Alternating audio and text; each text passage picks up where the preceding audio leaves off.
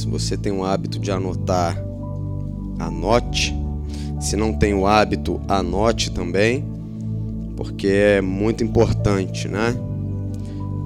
A nossa a nossa memória muitas vezes nos prega a peça. Então é sempre importante a gente ter anotação, né?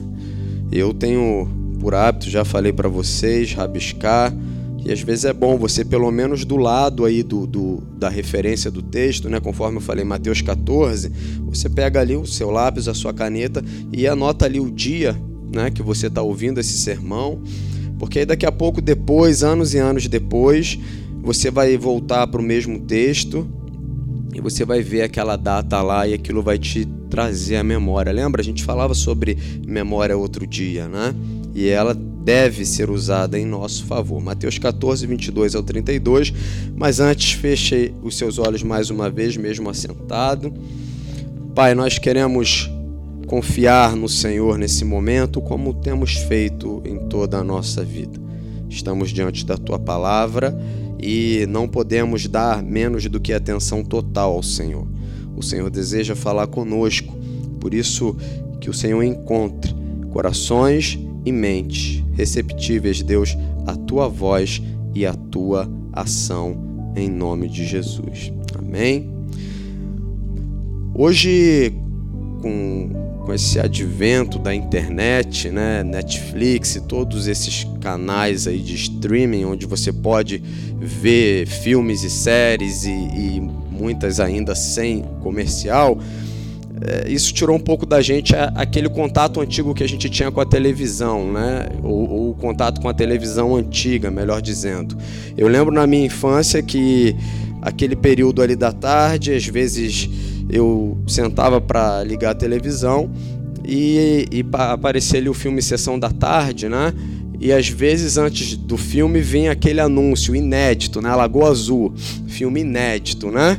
E aquele filme inédito, todo mês a Lagoa Azul era, era inédito. Então a Rede Globo ela tinha por hábito isso, né?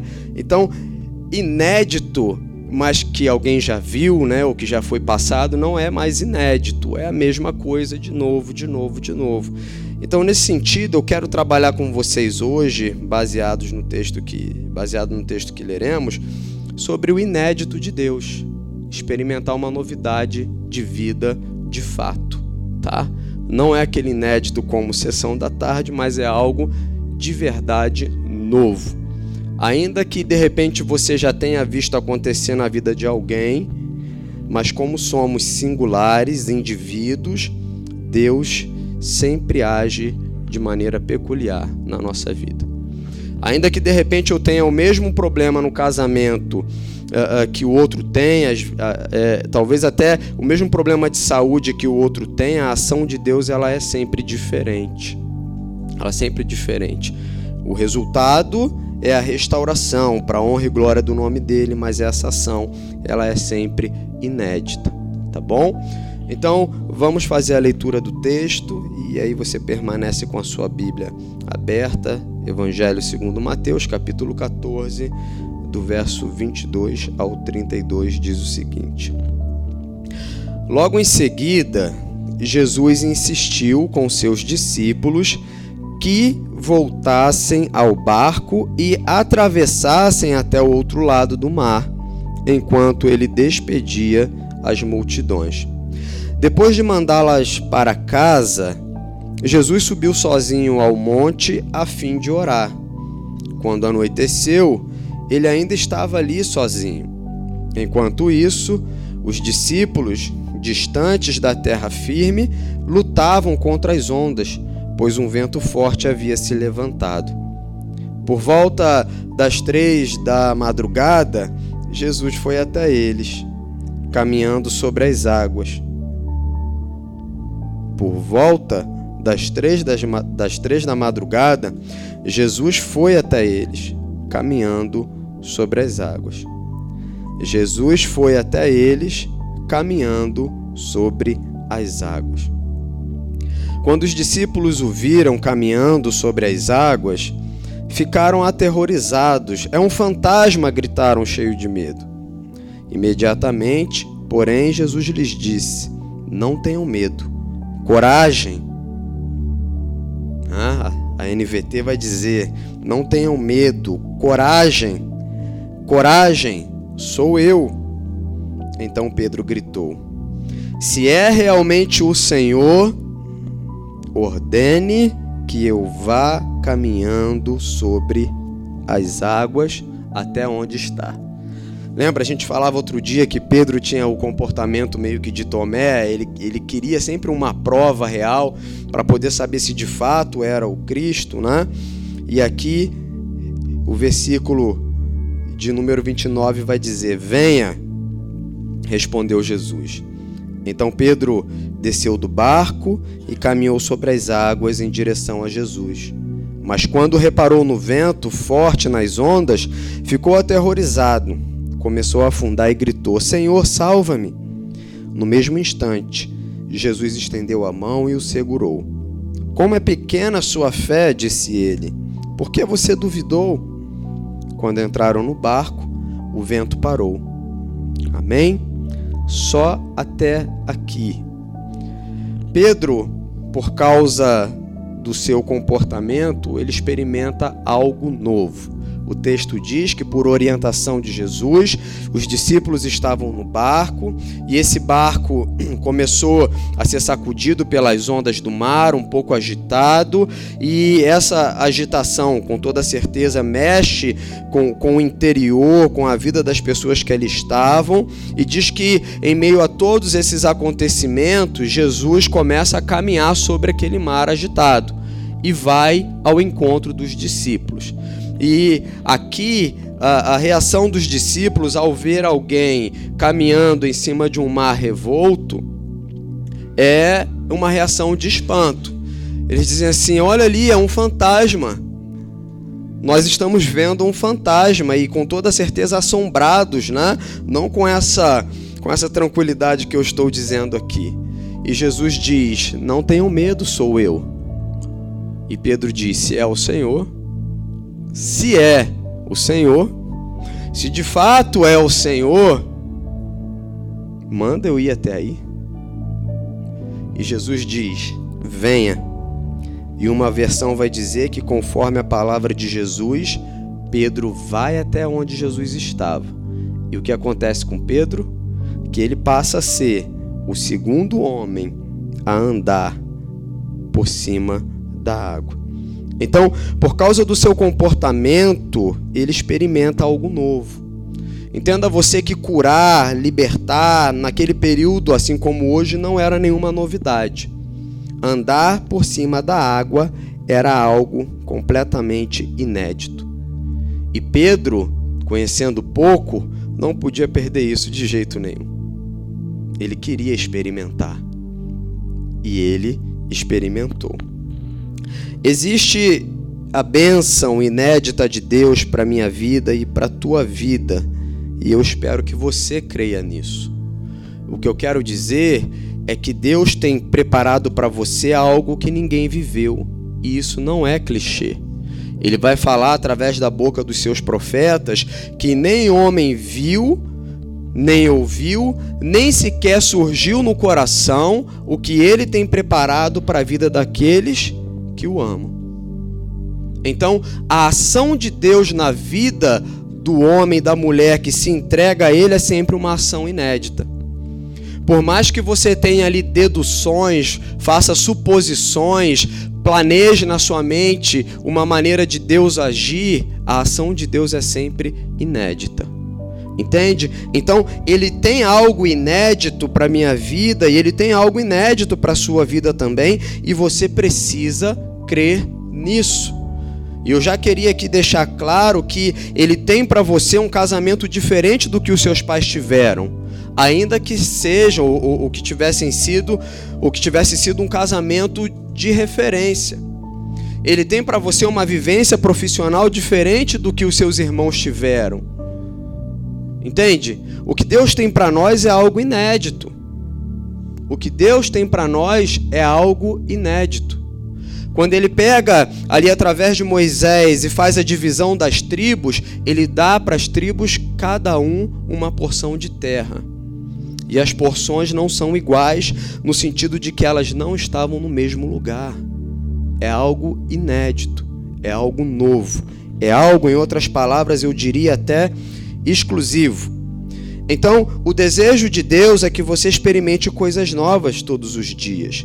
O desejo dele é que não mais vivamos uma vida pacata, normal. Sabe? Aquela vida mais ou menos.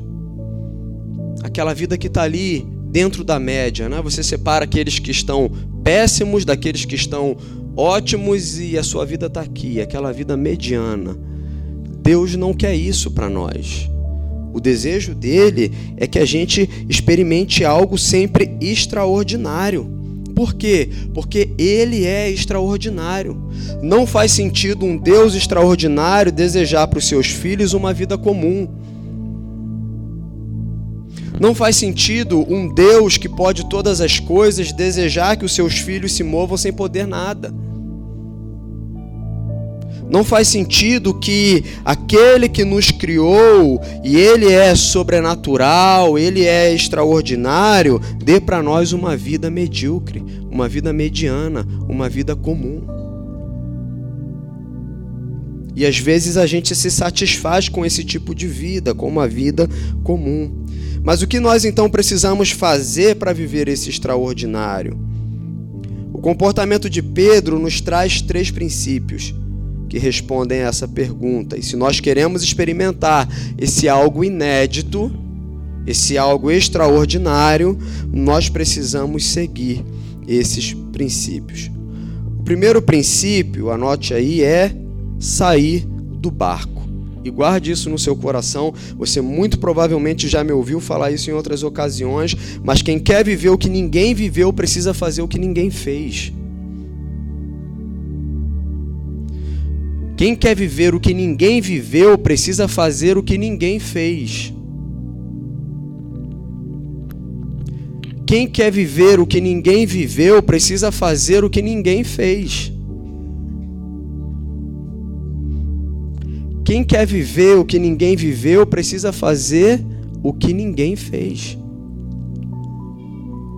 A ousadia, a inovação, a coragem, a vontade de viver algo novo, isso precisa fazer parte de nós.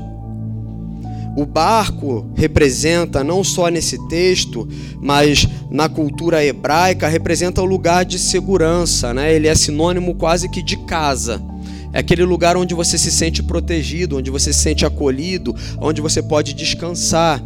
E nesse sentido, o barco representa a limitação a limitação, porque a sua capacidade natural de se mover, ela está restrita, ela está limitada ao ambiente do barco. Você não foi projetado para andar por cima da água.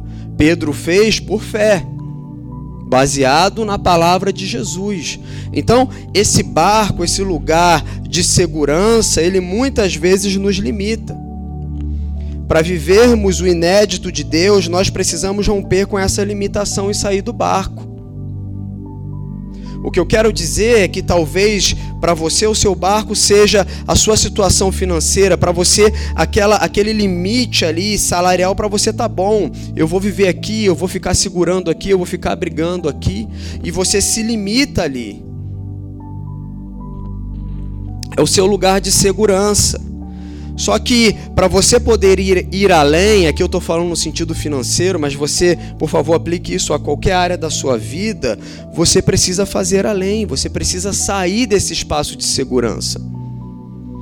Só vive coisa nova quem arrisca. Se você não arriscar, não tem como experimentar. Vai estar fadado, fadada aquela vida medíocre. Então, para vivermos o inédito de Deus, nós precisamos romper com essa limitação. E a limitação aqui no texto seria o barco. E aí talvez você diga assim: ah, mas está todo mundo aqui, acho que vou ficar também. Então se dê por satisfeito por viver o que todo mundo está vivendo. Se para você está tudo bem, ficar onde está, ter o que tem, ser o que é, se dê por satisfeito. Não faz sentido murmurar se você não quer avanço. Aliás, nunca faz sentido murmurar, né? Mas às vezes nós murmuramos por coisas que nós não queremos dar o primeiro passo, né, para poder viver algo diferente. E a gente fica ali sentado, murmurando, murmurando. Então, se você é daqueles que diz, mas está todo mundo aqui, está todo mundo fazendo, eu devo ficar por aqui também. Então, viva o que todo mundo está vivendo. Eu não sei você, mas eu não conheço nenhuma outra pessoa que tenha experimentado o que Pedro experimentou. Eu não conheço ninguém que tenha andado por cima da água. E você consegue imaginar que experiência é essa? Eu já tentei, tá? Na minha infância, eu lembro a minha professora de escola dominical deu uma aula sobre isso, né? E na primeira oportunidade que teve, eu tentei. Eu confesso, eu tentei. Eu tentei. É claro que não consegui, né? Mas eu tentei. Eu tentei. Você consegue imaginar? Você consegue imaginar como que seria isso? Sabe? Porque imagina você, talvez, talvez para a gente não faça tanto sentido, porque nós temos um conhecimento maior a respeito do mar hoje do que eles tinham naquele período. Mas o mar, na cultura hebraica, significa caos. Significa ausência de domínio, você não tem controle, é caos. Por isso o barco tem o um significado de, de segurança. Por quê? Porque você estando no barco, você consegue passar por cima do caos. Só que, em outras palavras, embora não seja isso que a gente vá trabalhar, o desejo de Jesus é que não haja, não haja nada entre os nossos pés e o caos que não seja a fé. E Pedro então começa a se mover por cima da água. Se Pedro fosse como a maioria, ele teria ficado ali. Embora logo depois ele tenha afundado, porque ele deixa de dar atenção à palavra de Jesus e começa a olhar para os elementos ao seu redor e tem medo e começa a afundar, mas se ele fosse com a maioria, ele tinha ficado no barco. Talvez ele tivesse olhado e dito assim: Olha, tá todo mundo aqui, eu vou fazer o que lá? Se ninguém vai, eu também não vou. E aí ele teria vivido o que todo mundo viveu. Imagina os outros discípulos olhando para ele dizendo assim: Olha só o que ele experimentou. Mas nós ficamos aqui dentro da nossa segurança, ficamos aqui defendendo o nosso. Não, se já está difícil dentro do barco, você imagina lá fora, aqui, andar sobre a água, o quê? Eu vou ficar aqui. E se você fizer o que todo mundo está fazendo, você vai viver o que todo mundo está vivendo. E se você quer viver algo que ninguém viveu, você precisa fazer coisas que ninguém fez. Você está conseguindo entender? Você precisa se movimentar de maneira diferente. Você precisa se movimentar de maneira diferente. Então, o primeiro princípio é sair do barco. O que, que te impede hoje de avançar com os teus filhos? Porque talvez a relação com os teus filhos seja essa relação de caos e você fica ali dentro do barco. Não, eu vou ficar por aqui. O que, que te impede hoje de avançar enquanto família, com o cônjuge? O que, que te impede? Se você deseja algo além, você precisa ir além. E esse ir além é sair da sua zona de segurança. Eu tenho aqui esse tapete. Eu preciso sair desse desse quadrado, que é um retângulo, né? Eu preciso sair desse espaço. Eu preciso romper com essa limitação. Por mais que ela, na minha ótica, represente a minha segurança, a minha estabilidade, represente ali a defesa da minha vida. Se eu quero ir além, eu preciso fazer além. Então, é preciso sair do barco. O segundo princípio é não ter medo. O versículo 30 diz que por causa do medo Pedro afundou. O medo pode te impedir de sair do barco e pode também afundar aqueles que tiverem coragem para sair. Olha só, presta bem atenção. O medo pode te impedir de sair do barco, de viver o extraordinário. E ele também pode impedir outras pessoas de viverem esse extraordinário. O medo O medo é uma janela de destruição na sua vida. Eu lembro, a minha avó falava com frequência que aquilo que a gente mais teme nos acontece. O livro de Jó vai falar isso no capítulo 3, o versículo 25. Jó dizendo: Aquilo que eu mais tinha medo me aconteceu. Eu perdi tudo. Sabe? Aquilo que eu mais tinha medo me aconteceu. E por que, que o medo é essa janela de destruição? Porque o medo é a ausência de segurança, é a ausência de fé. E ela é uma brecha em potencial para o inimigo agir contra a sua vida. Porque uma vez que você tem medo, ele entende: olha, Deus ali não a protege. Ela não acredita na proteção de Deus ali no casamento, ela não acredita na proteção de Deus com os filhos, ela não acredita na proteção de Deus com as finanças, com a saúde. Então o inimigo ele tem livre acesso no seu medo. Ele tem livre acesso. Sabe, a pessoa que tem muito medo de perder alguém, e o que eu estou falando aqui para você é bíblico, né? Jó falou: aquilo que eu mais tinha medo me aconteceu. Né? Os gremistas viveram isso recentemente, né? O que eles mais temiam aconteceu, foram rebaixados. Então, entenda isso. Tem medo de arriscar, medo de sair de casa, tem medo de tudo. Né? E é claro que aqui, e nós já vamos entender dessa maneira um pouco melhor, eu não estou incentivando a você a tomar medidas impensadas, tá? A agir de maneira imprudente. A ação é baseada na palavra de Jesus que diz: vem. Tá? Mas é preciso que você entenda, muitas vezes nós temos medo de tudo. Tem a possibilidade de viver uma vida melhor, de morar numa casa melhor, de ter um salário melhor, de ter uma educação melhor, de proporcionar um relacionamento melhor, uma educação melhor e a gente fica com medo, a gente fica ali dentro do barco, ele está sendo sacudido e a gente fica ali.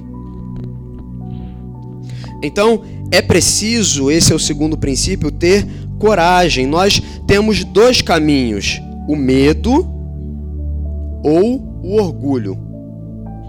Sabe? Aquele orgulho que é disfarçado de tantas outras coisas, mas que no fundo é orgulho. Você tem medo de arriscar, mas esse medo ele está ligado à sua imagem. E se der errado, o que vão pensar de mim? E se não der certo, o que vão pensar de mim? Você acha que é humilde, você acha que, que, que, que, é tantas outras coisas, mas na verdade o que te define é o orgulho, porque a sua preocupação é com a sua imagem. E se não der certo? Sabe aquele e se? E se não der certo? Então, nós temos dois caminhos: o medo ou o orgulho. O terceiro caminho é o caminho de Deus, é a fé. 2 Coríntios 5, 7 vai dizer que caminhamos por fé e não pelo que vemos. Que os olhos do, do, do cristão, ele está sempre voltado para cima, né? Ele não caminha como quem olha para frente, para os lados, para trás, mas ele caminha olhando para o alto. Enquanto o céu avança, ele avança. Quando o céu para, ele para. Não são as circunstâncias terrenas que movimentam ele, que movem ele. Então o apóstolo Paulo vai dizer que a gente caminha por fé e não por vista. E ainda Eclesiastes vai dizer, capítulo 11, versículo 4, que quem se move por vista nem planta nem colhe. Que aquele que fica sentado, olhando o tempo, esperando o tempo ficar favorável para ver se planta, para ver se colhe, esse aí nem planta nem colhe. Porque ele está se movendo por pelo que os olhos podem ver. Então, você precisa ter coragem, confiança. E esse é o terceiro ponto, o terceiro princípio, porque só quem confia sai do barco. Pedro diz algo que fecha esse, esse acontecimento que é conforme a tua palavra. Algumas versões vai dizer: sobre a tua palavra eu irei. Ou seja, eu não vou sair do barco, da minha segurança, da minha estabilidade, da minha zona de conforto, baseado nos meus pressupostos. Eu não vou me movimentar baseado no meu conhecimento. Eu não vou me movimentar baseado nos meus cálculos, mas eu vou me movimentar segundo a tua palavra. Ele diz: Eu vou sair do barco e vou caminhar sobre as águas, vou me dar essa oportunidade de viver esse algo inédito por causa da tua palavra que disse: Vem. Não é um lançar de sorte. E eu já disse isso para vocês outro dia, que a fé, o próprio texto de Hebreus vai traduzir dessa maneira, ela é o firme fundamento. Ela não é algo instável sabe? Ela não é uma corda bamba, ela é o firme fundamento. Os pés de Pedro não afundam no caos porque ele está caminhando não sobre as suas próprias convicções, mas sobre o firme fundamento. Em outras palavras, Pedro não afunda porque ele está caminhando sobre uma ponte. E essa ponte é a fé, é o firme fundamento. Consegue entender? Pedro confiava porque sabia, não era a palavra de homem que estava o encorajando, era a palavra do próprio Deus dizendo: Vem. Então ele entendeu que o próprio Cristo estava chamando ele para viver coisas novas. E aí, em outras palavras, ele diz: Eu vou porque vai dar certo. Pedro não diz, olha, tudo bem, o Senhor disse, vem e, e, conforme a sua palavra eu vou tentar. Eu vou ver se dá certo. Eu vou ver se eu consigo. Eu vou ver se é possível. Não. Ele simplesmente, e é claro, não é tão simples assim, mas maneira de dizer, ele vai. E poderíamos ainda dizer, não é fazer para ver se vai dar certo, é fazer dar certo. Entenda isso aqui, por favor. Não é fazer para ver se dá certo, é fazer dar certo. É a palavra de Cristo sendo lançada. É o firme fundamento. Não é a palavra de homem. É a palavra infalível que está sendo lançada. E eu te pergunto, você precisa de mais o que para se mover e ver as coisas acontecerem? O caos já está estabelecido. A palavra já foi dada dizendo: vem, viva algo extraordinário. Você precisa de mais o que para te encorajar? Para ver as coisas acontecerem. Então, no nome de Jesus, se levanta e faça acontecer. Se mova e veja as coisas acontecendo, porque o firme fundamento já foi estabelecido. É a palavra do próprio Cristo dizendo: vem. Não é dizendo vai. Ele não está enviando, ele está chamando para si, ele está dizendo vem. Ele está dizendo vem. O dia que você aprender a caminhar sobre o caos, ninguém vai te segurar. O dia que você aprender a caminhar sobre o caos, ninguém vai te segurar. O dia que você, no seu casamento, aprender a caminhar sobre o caos, sobre os momentos de crise, ninguém vai segurar o teu casamento. O dia que você aprender a se relacionar com os seus filhos, caminhando por cima do caos, ninguém vai segurar essa relação. O dia que você aprender a caminhar sobre o caos financeiro, ninguém vai te parar. Porque você não se move por vista, você se move por fé. Você não se move dependendo de uma estrutura física construída. Você se move pela estrutura espiritual, a ponte que é a palavra de Deus, o próprio Cristo. Porque depender das situações se encaixarem, né, conforme alguns vão dizer, não, quando as coisas todas no mundo cooperarem ao meu favor, eu vou, assim é muito fácil, não precisa de fé. Não precisa de fé. Então, no aspecto mais pessoal, e talvez a gente tenha que dividir esse sermão em duas partes, tá? No aspecto mais pessoal, talvez você esteja sonhando, planejando, mas te falta coragem. Te falta essa ousadia, te falta essa intrepidez, é assim que se fala, né? Te falta essa segurança em Deus para caminhar. falta coragem por, por não ter certeza se o convite vem de Deus, ou falta coragem porque anda com pessoas que pensam pequeno. E elas te elas te oprimem, né? No, no, no sentido de que acabam te orientando a não viver. Sabe? Às vezes você tem um projeto, projeto dado por Deus, e você fala, cara, eu vou para cima. E você vai compartilhar com alguém. Lá no Rio de Janeiro a gente chama essas pessoas de atrasalado, sabe? Atrasalado. É o que? Você chega e fala: Olha, Deus me deu uma direção, Deus me deu uma visão e eu vou fazer. E aquela pessoa olha a magnitude da visão que Deus te deu e ela olha para ela e ela, na covardia dela, te oprime, dizendo assim: Que loucura é essa? O que você vai fazer? Como assim você vai largar esse emprego de anos para fazer aquilo? Como assim você vai deixar de fazer isso para ter aquilo? Como assim você vai se mover dessa maneira? Então, às vezes é o seu medo, ou às vezes é porque caminha com pessoas medrosas. Sabe? E eu vou te dizer, no meio dos meus amigos, para algumas situações eu era um medroso. Mas eu nunca fui atrasalado, não. Dizia, ó, se quiser você vai, eu não vou. Mas a gente tinha aqueles que diziam assim: vai. E se der errado? Deu errado, mas vamos embora. Entende? Só que aqui nesse sentido não tem como dar errado porque não é o teu cálculo, não é a tua ciência, não é o teu coração, é o projeto de Deus, é o próprio Cristo dizendo: vem. É o próprio Cristo te dizendo: vem. E aí é bom orientar, tá? Se você é um cristão medroso, não coloque medo no caminho de quem se move com ousadia. Faça um favor à sua comunidade de fé, à sua casa, aos crentes que caminham com você, ficando em silêncio. Se você não tem a mesma predisposição em Deus para se mover, não seja atrasalado de ninguém. É muito ruim, e graças ao bom Deus, eu falo isso sinceramente, nós não vivemos isso aqui, eu espero que a gente não viva. Quando você tem a direção da parte de Deus e você traz para a comunidade, sempre levanta alguém para dizer assim: Isso aí vai dar errado. Isso aí vai dar errado.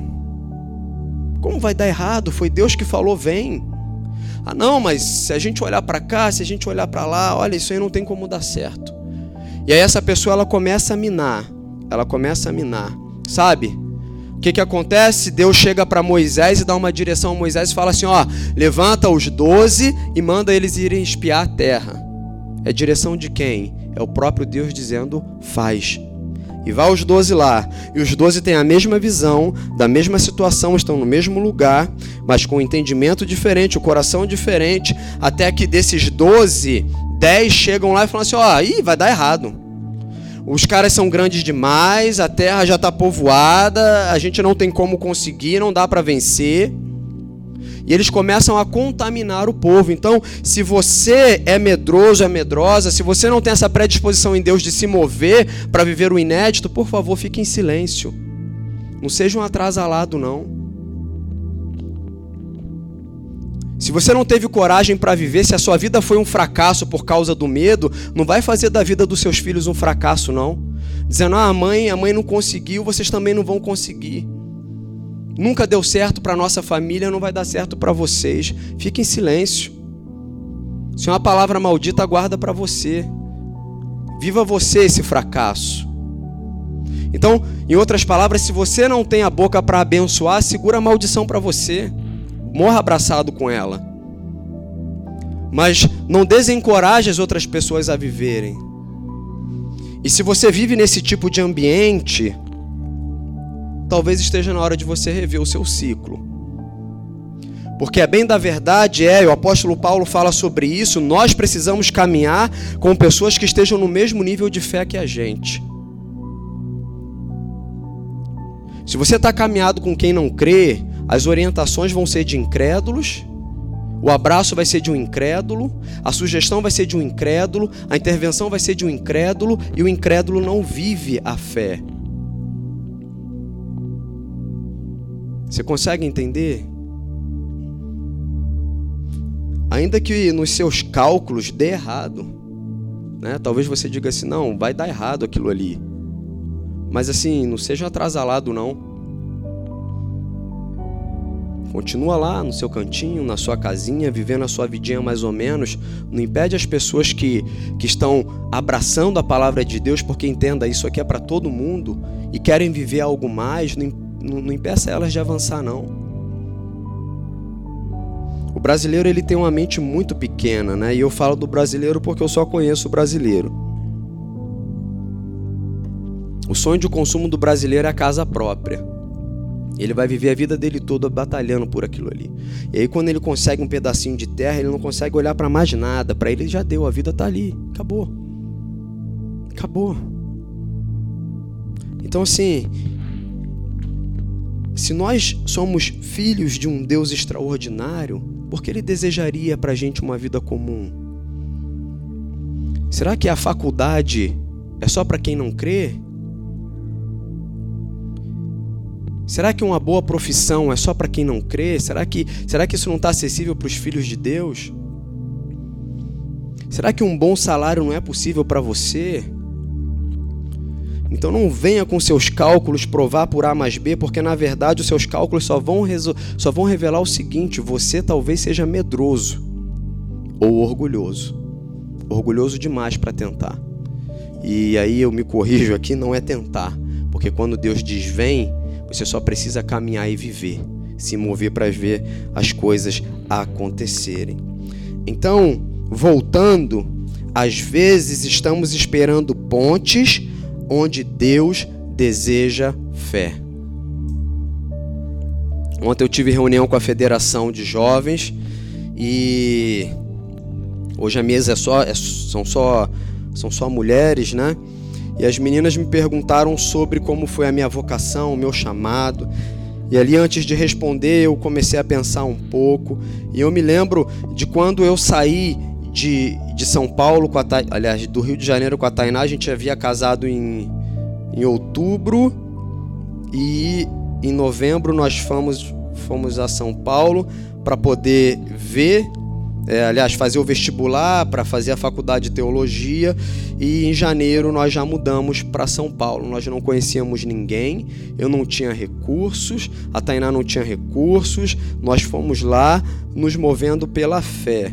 E o resultado dessa fé foi que nós ficamos por bons e bons e bons dias comendo só miojo. Eu só tinha dinheiro para comprar uma vasilha plástica e a gente usava o vaporizador que tínhamos ganhado para passar roupa, né? A gente ganhou de presente de casamento. Fervia água no vaporizador, jogava dentro da vasilha e botava o miojo ali. E por muitos e muitos dias era a nossa única refeição. Era a nossa única refeição. E às vezes a gente fica, de, fica esperando Deus construir pontes aonde, a gente, aonde Ele deseja a fé. Talvez se eu tivesse sentado, e eu não falo isso para mérito meu, tá? Mas talvez se eu tivesse sentado no Rio de Janeiro, esperando Deus me dar um bom emprego, para eu ter um bom fundo de garantia, para eu poder ser demitido, para eu poder ir para São Paulo com recurso, com uma estabilidade, com uma segurança, eu não estava aqui. Eu estava lá, esperando uma ponte onde Deus desejava a minha fé.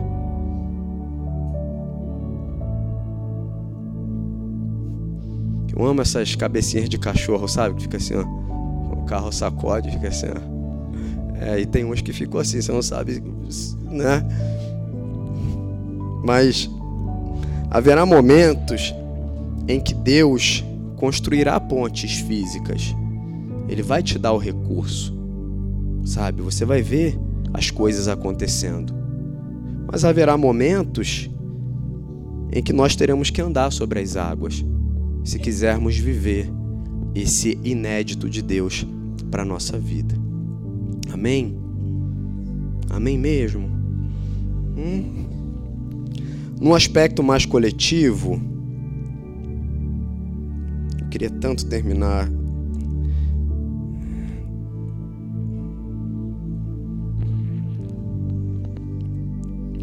Aí eu vou parar aqui, tá? Vou falar só isso. No aspecto mais coletivo, Pensando em igreja e família, nós precisamos sair desse barco para viver o extraordinário de Deus. Uma vez sentados numa reunião e falando sobre o crescimento, sobre o avanço da igreja, aquela igreja se resumia ali a, a, a duas famílias, né?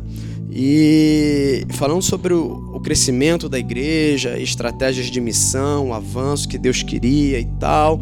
E eu lembro que uma irmã, com muita ousadia e, e, e com muita coragem, ela disse assim: Olha, pastor, a minha oração todos os dias é para que não entre ninguém novo aqui, porque tá tão bom assim. Olha só, cara.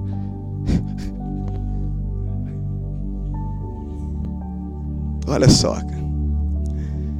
Eu meses e meses jejum, oração, consagração para Deus abrir o céu, me dar uma direção, e você chega lá e vem o, o Satanás e te dá um balde de, de água fria assim. Você consegue entender? Já se acostumou, tá bom. E ela explicou, porque era uma mulher de coragem, né? Aqui a gente já se conhece. A gente está entre família.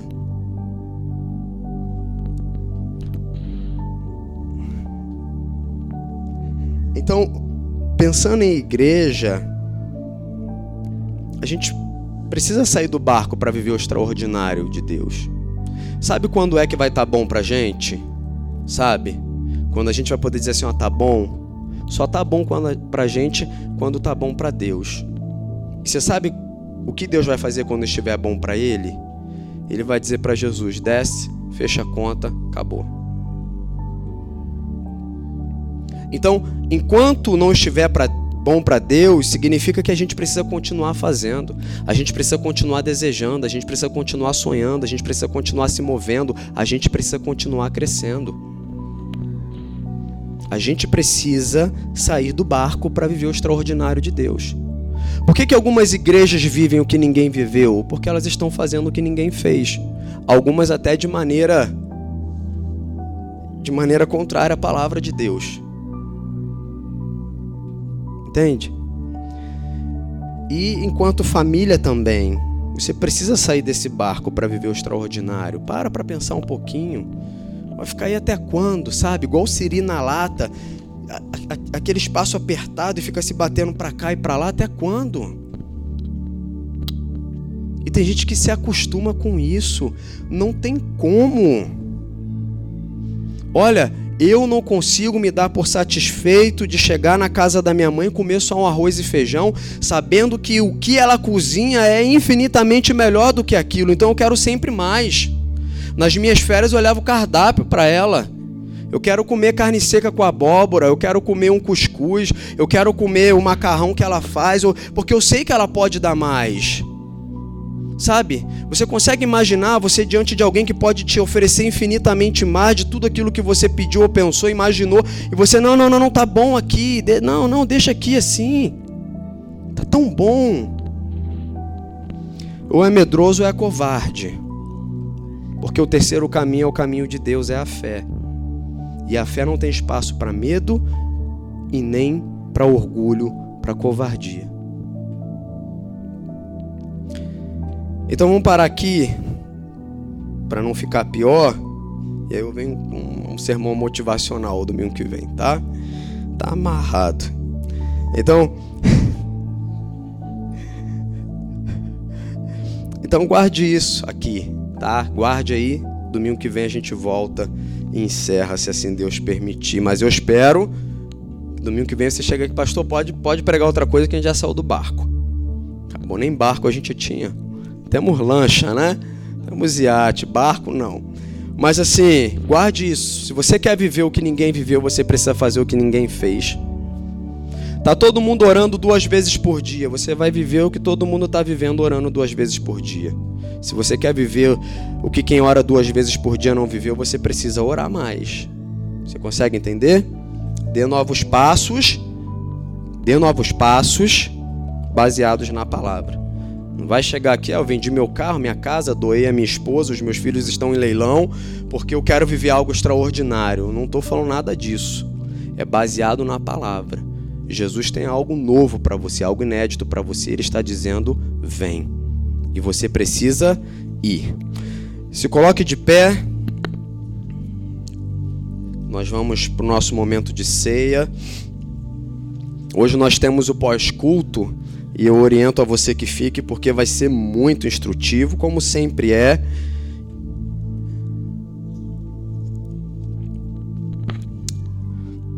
Feche seus olhos, curve a sua cabeça e coloque a mão no seu coração representando o toque do Espírito.